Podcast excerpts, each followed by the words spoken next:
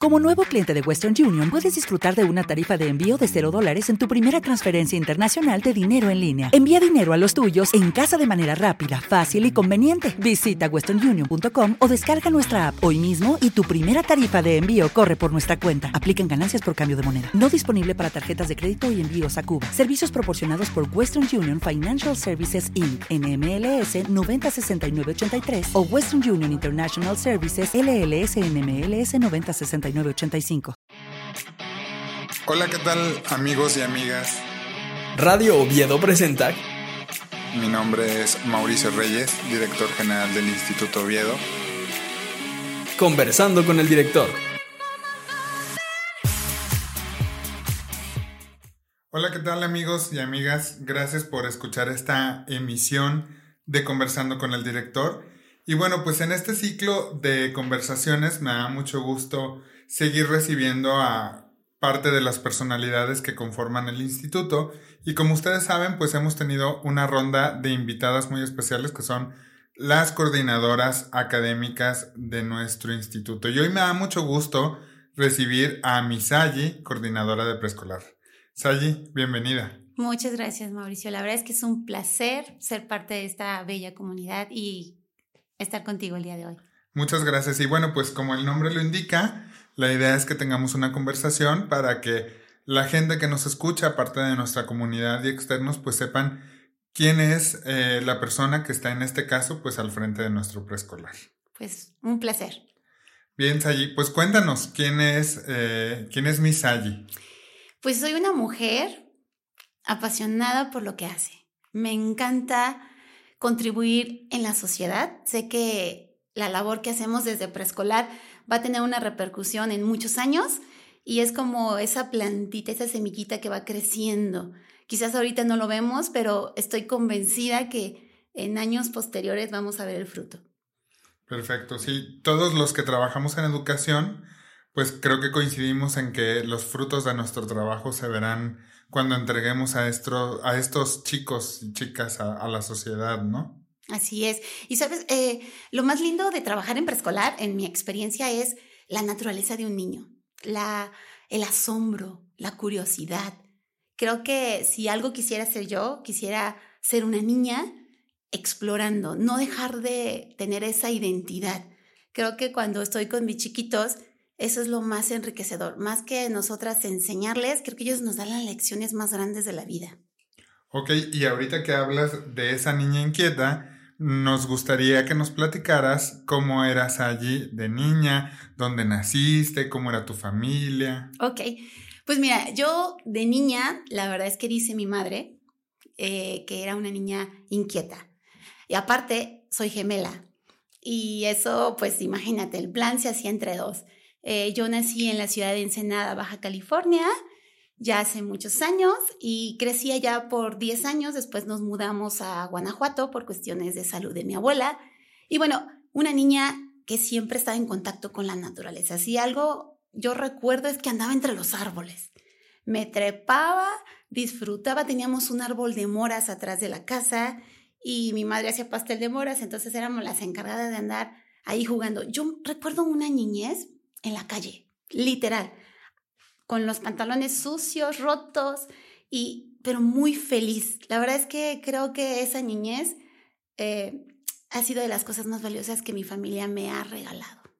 Sí, justo en, en una conversación anterior hablaba con, con Lulu Ramón de lo afortunados que fuimos de ser de esas generaciones que su infancia la recuerdan jugando en la calle. Así Que es algo que, bueno, por muchas circunstancias las generaciones actuales pues no lo, no lo viven, ¿no? Tan, tan natural como nosotros, que crecíamos con la bolita de, de, amigos de la calle, jugando fútbol, o jugando, o patinando, o haciendo otras cosas. Eh, ¿A qué edad llegas a León? ¿Y cómo era tu vida escolar en ese momento? ¿Cómo eras en la escuela? Fíjate que eh, llegué a la edad de 10 años Cursé quinto y sexto de primaria en la Escuela Textil Revolución en Salvatierra. Eh, ¿Cómo fue? Fue una etapa muy bonita, ¿sabes? Eh, fue un cambio muy radical del norte del país, de Ensenada, a, al centro. Y pues los niños tenemos una tenemos. Eh, los niños tienen una habilidad de adaptación. Creo que nos adaptamos muy bien. Aparte estaba mi familia en Salvatierra. El tener siempre a mi gemela eh, como mi mejor amiga creo que fue de las cosas más, más relevantes. Pero viví una, una escolaridad como muy plácida, aprendiendo, conociendo y desde muy chica quise ser maestra, fíjate. Entonces como que la escuela siempre ha sido como parte de mi vida y no como una carga, sino como un disfrutar. Oye, y aparte de tu gemela, ¿tienes otros hermanos? Sí, tengo a mi hermana mayor y tengo un hermano menor. Muy bien. En este momento de tu etapa de, de la educación, de, de la etapa escolar, perdón, ¿recuerdas algún maestro o maestra que con su ejemplo te haya como sembrado esa semilla de la docencia? Sí. Recuerdo eh, a dos profesores. En, en, primaria, el profesor Cardiel, fue mi maestro de sexto, un maestro militar. Era de verdad su clase espectacular. Era un orden, una organización. Bueno, nos revisaba los cuellos de las camisas, Ah, llevábamos lo que era el ahorro cada semana, los zapatos, eh, era, era, el director de la banda de guerra y nada más pararse enfrente eh, emitía una autoridad, pero una autoridad sin, sin ser eh, ah, eh, pues sin ser rígido, tan rígido, sino era una cosa que uno lo disfrutaba. Creo que esas fueron como las cosas que me inspiraron a decir, no quiero ser tan rígida, pero sí es importante entrar en un orden y, además daba sus clases muy padres. En la secundaria, fíjate que tuve una maestra, eh, la maestra Elvira, actualmente sigo en contacto con ella, ella daba clases de español. Y cuando yo la veía dar sus clases, la verdad es que me inspiró a tomar como esa decisión de ser parte de la docencia. Eh, creo que los maestros tenemos ese poder de influir en las decisiones de los alumnos. Ahorita que me haces recordar esa etapa, pues recuerdo hasta el aroma de los salones, eh, cómo estaban las bancas, el pizarrón y, y, la experiencia de ir todos los días, de, de tomar las clases, de estar con los compañeros, de la convivencia. Y son como esos recuerdos lindos que tienes. Oye, ¿y la maestra Elvira de español en qué etapa fue? En secundaria. Ah, ok. En secundaria. Oye, y bueno, luego llega la preparatoria y hay que tomar una decisión importante, que es a qué me voy a dedicar y con todas las, las dudas, la incertidumbre. ¿Cómo fue para ti esta etapa? ¿Qué decidiste estudiar? ¿Cómo tomaste la decisión? ¿Qué te motivó? Fíjate mi vida no fue como tan tan de paso uno, paso dos, paso tres. En la prepa, eh, por un negocio familiar de la, en, en, casa, yo me tomé como un año sabático. Y después retomé la prepa, la prepa abierta. Y dentro de la prepa abierta yo estaba tomando un diplomado en inglés. Eh, fíjate, en ese diplomado había un compañero que trabajaba en un kinder. Por circunstancias personales, él me recomienda, sin yo saber que él trabajaba en un kinder, y me habla la directora de un kinder este, yo todavía era estudiante, tenía 10, 17, 16 años. Y, pero ya estaba estudiando y, y, pues estábamos juntos en la clase. Me habla la directora y me dice, ¿sabes qué? Necesito una maestra de inglés y me recomendaron contigo. Yo la verdad es que ni sabía de la recomendación, pero le dije, claro, aparte esa maestra, dueña del kinder, era amiga de mi mamá. Y me acuerdo todavía que fui ese día a su, a su casa y me enseñó la planeación y todo. Y me dice, vamos a probar un mes. Si te gusta, te quedas. Y la verdad es que todavía recuerdo el primer día de clases. A ver, pero ¿te veías trabajando con niños? ¿O, nunca lo habías pensado? Nunca lo había pensado. Fue la primera vez. Y la verdad es que creo que el destino me llevó a un salón de clases antes de que yo decidiera ser maestra. Estando ahí, el primer mes se me pasó volando. La maestra habló conmigo, me dice, creo que tienes la vocación de estar frente a un grupo te invito a que estudies. Entonces, de ahí tomé la decisión, me fui a Querétaro a estudiar en la normal y pues allá terminé mis estudios. Pero así fue como yo llegué, fíjate, o sea, no fue como siempre que terminas la prepa, ya sabes qué vas a hacer. Yo primero me metí al campo, descubrí lo lindo que es ser maestra y después me puse a estudiar. O sea, podemos decir que el destino te encontró. Me encontró. Ok. ¿Cómo es eh, que empiezas a, a, trabajar? Bueno, ya nos, nos, compartiste un poco. Cuando terminas la carrera, ¿a dónde vas? Ajá. ¿Y cómo recuerdas tu primer trabajo ya formal, después, como toda una profesionista? Ese nervio de entrar al aula, ¿cómo, cómo fue esa parte? Fíjate que yo no viví como mucho nervio, porque cuando me fui a Querétaro yo trabajé en un kinder, era, era la asistente del director, entonces a veces suplía las clases de las maestras y trabajaba en las mañanas en el kinder y me iba a la normal por las tardes. Entonces siempre estuve como en esa parte de conexión con el colegio. Y, y siempre, bueno, pero ya cuando fui maestra titular fue cuando me vine a León a vivir de Querétaro. Este, me vine aquí a León porque me casé con un leonés y este, entonces, pues aquí yo tuve la experiencia en un colegio de ya ser no como la suplente o no ser como la maestra auxiliar, sino ya como la maestra titular.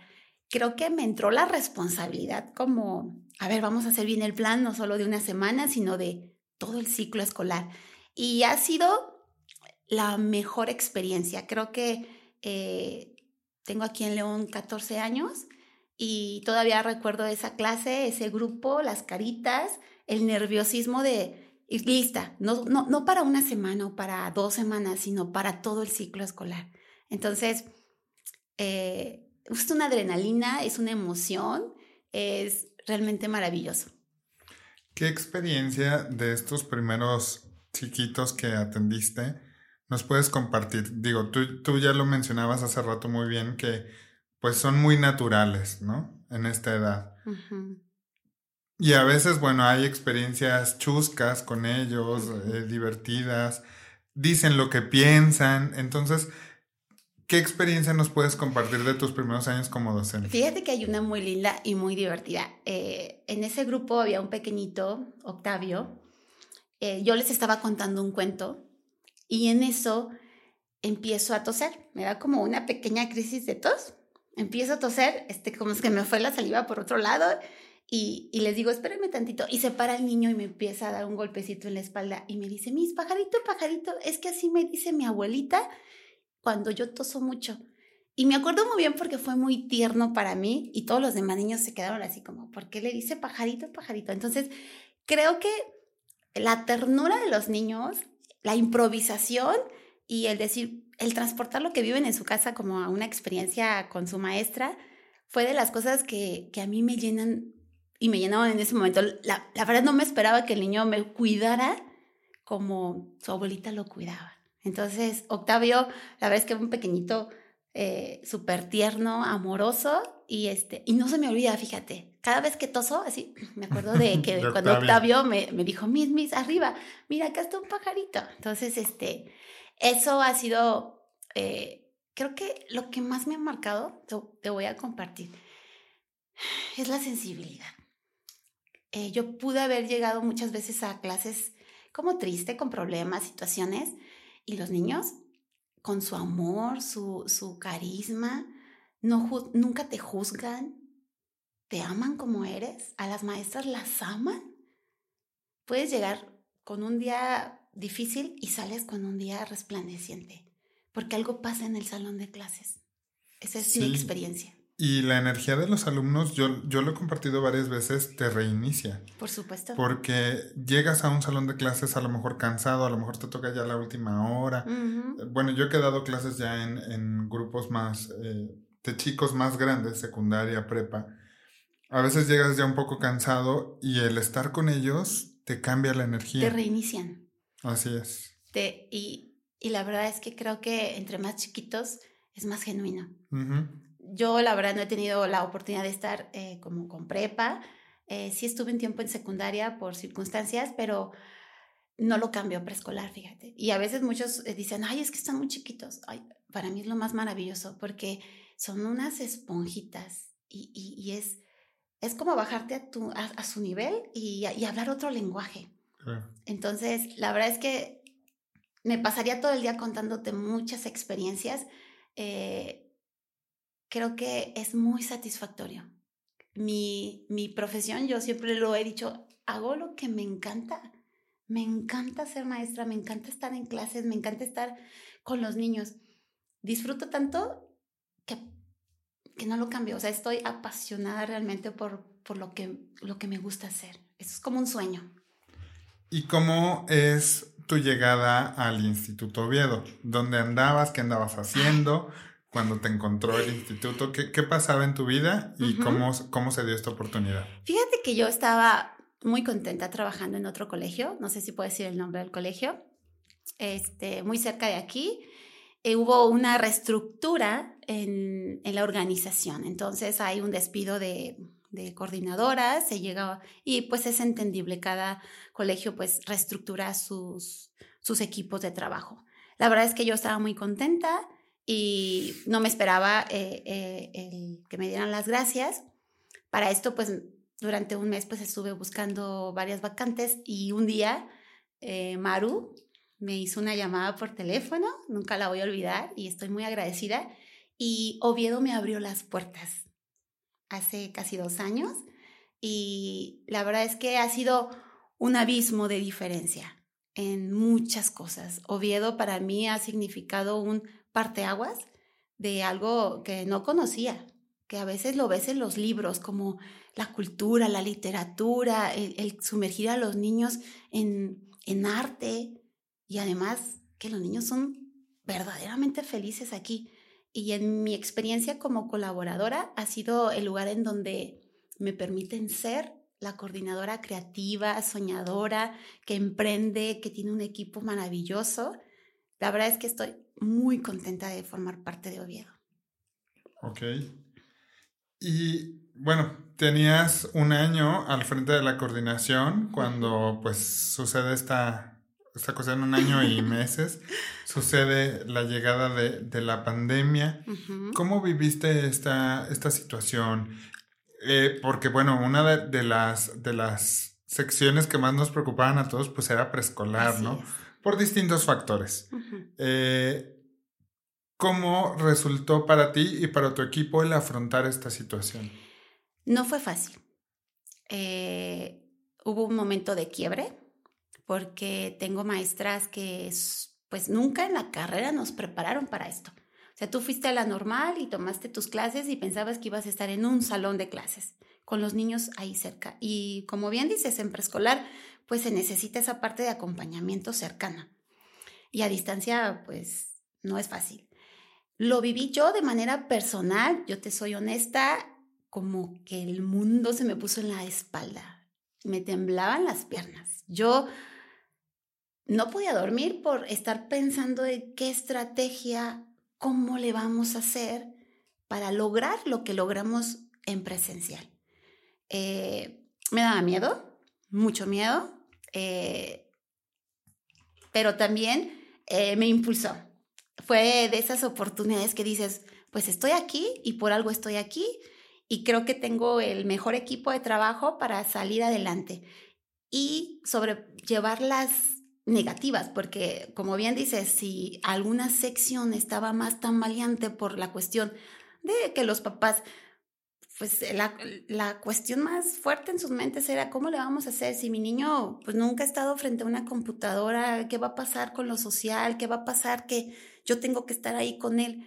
Y más allá de las dificultades, yo empecé a ver las cosas positivas que nos iba a permitir. Nos empezamos a capacitar las maestras con una experiencia ya previa de los tres meses anteriores, que para mí creo que fue una, un parteaguas en la práctica docente en línea. Entonces, te digo que hoy mmm, volteo atrás y veo el proceso y ha sido de las mejores decisiones que hemos tomado en la sección porque vemos a nuestros niños adaptados a una nueva modalidad. Ellos creo que ya tienen el chip.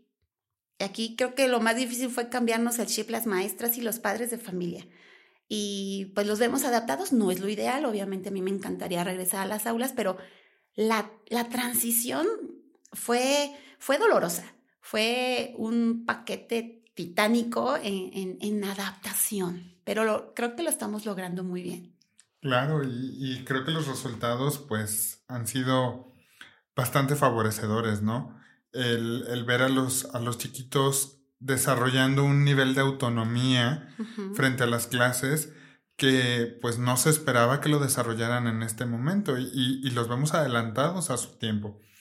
Y hablando de, ser adelantados a su tiempo, pues después del aprendizaje que significa esta pandemia en el día a día, del avance de, de nuestros chiquitos de preescolar, ¿qué es lo que viene para la sección de preescolar? ¿Cómo visualizas a la sección en el futuro? Mira, yo ya veo a mis niños tomados de la mano de la tecnología, con con esta eh, autonomía, como bien lo mencionas, de que ya para ellos es un aprendizaje decir, yo soy capaz, soy capaz de estar de este lado de la pantalla trabajando con mi maestra. A mí me preguntaba un papá esta semana por la inquietud, pero es que no, no va a durar mucho tiempo mi niño, es que, ¿cómo hacen para que esté concentrado? Es un proceso de adaptación. Creo que el proceso que mis niños hoy han logrado, lo van a mantener. Ahora, eh, ¿qué le espera preescolar? Le espera clases tecnológicas, aún dentro de la, del, aula. Las maestras están capacitadas para seguir reinventándose. Un esquema eh, más amplio, eh, donde salgamos de las cuatro paredes del salón y exploremos un mundo Ahora, los programas que llevamos, la verdad es que les están dando a nuestros chiquitos lo que se inspira esa conectividad con la naturaleza, lo que yo te decía de que un niño explora, eh, el sentido del asombro, la curiosidad. Tenemos las herramientas para seguir forjando en ellos todas esas aptitudes, habilidades, conocimientos para que sean mejores cada día. Sí, y yo coincido contigo en, la importancia del sentido del asombro y la curiosidad, que es algo que no deberíamos de perder nunca. Creo que la vida se redimensiona y toma otro sentido cuando nos permitimos eso precisamente, el asombrarnos, el sorprendernos, el descubrir cosas nuevas cada día. Ojalá en algún momento todos los que somos adultos retomáramos esa parte de nuestro niño de, de preescolar, ¿no? Esa capacidad de asombrarnos por algo que puede ser muy sencillo o puede ser muy elaborado. Muy bien, pues allí llegamos al término de este espacio. Yo te agradezco mucho el compartirlo. No sé si quieres dejarle algún mensaje a tus fans. Bueno, solo les quiero decir que en Oviedo estamos comprometidos no con una escuela, estamos comprometidos con nuestros alumnos. El centro, y hablo de preescolar, el centro de todo lo que hacemos, todas las propuestas, las actividades están centradas en nuestros niños. De ahí partimos. Y bueno, realmente los invito a que sean parte en este nuevo proceso de admisiones. Quiero yo hacer el comercial. La verdad es que estoy encantada de poder tener a sus pequeños en preescolar. Eh, las maestras realmente son maestras profesionales, entregadas, apasionadas. Y yo no estaría aquí hoy, Mauricio, quiero dejarlo bien claro, sin todo el equipo que me respalda. Tengo maestras que tienen años de experiencia y esa experiencia hoy la estamos poniendo en práctica. Y creo que una de las cosas que quiero resaltar también es el gran apoyo de los padres de familia y, que también se han dado cuenta del valor de la familia ahorita en este tiempo. Eh, somos una comunidad en la que tanto padres de familia, colegio y maestras estamos unidos. Y eso lo valoro muchísimo porque creo que son de los pilares más grandes que tenemos en la educación en Oviedo. Y pues gracias por la invitación, estoy súper contenta de haber compartido este espacio. Cuando gustes, me encantaría regresar. Muy bien, pues ella fue Sayi, nuestra coordinadora de preescolar. Muchas gracias, realmente una, una mujer que admiro, valoro mucho siempre tu, tu trabajo, tu entrega, tu disposición, tu alegría que la transmites. Un gusto conversar contigo. Mi nombre es Mauricio Reyes, esto fue Conversando con el Director, nos escuchamos en la siguiente, gracias. Acabas de escuchar Conversando con el Director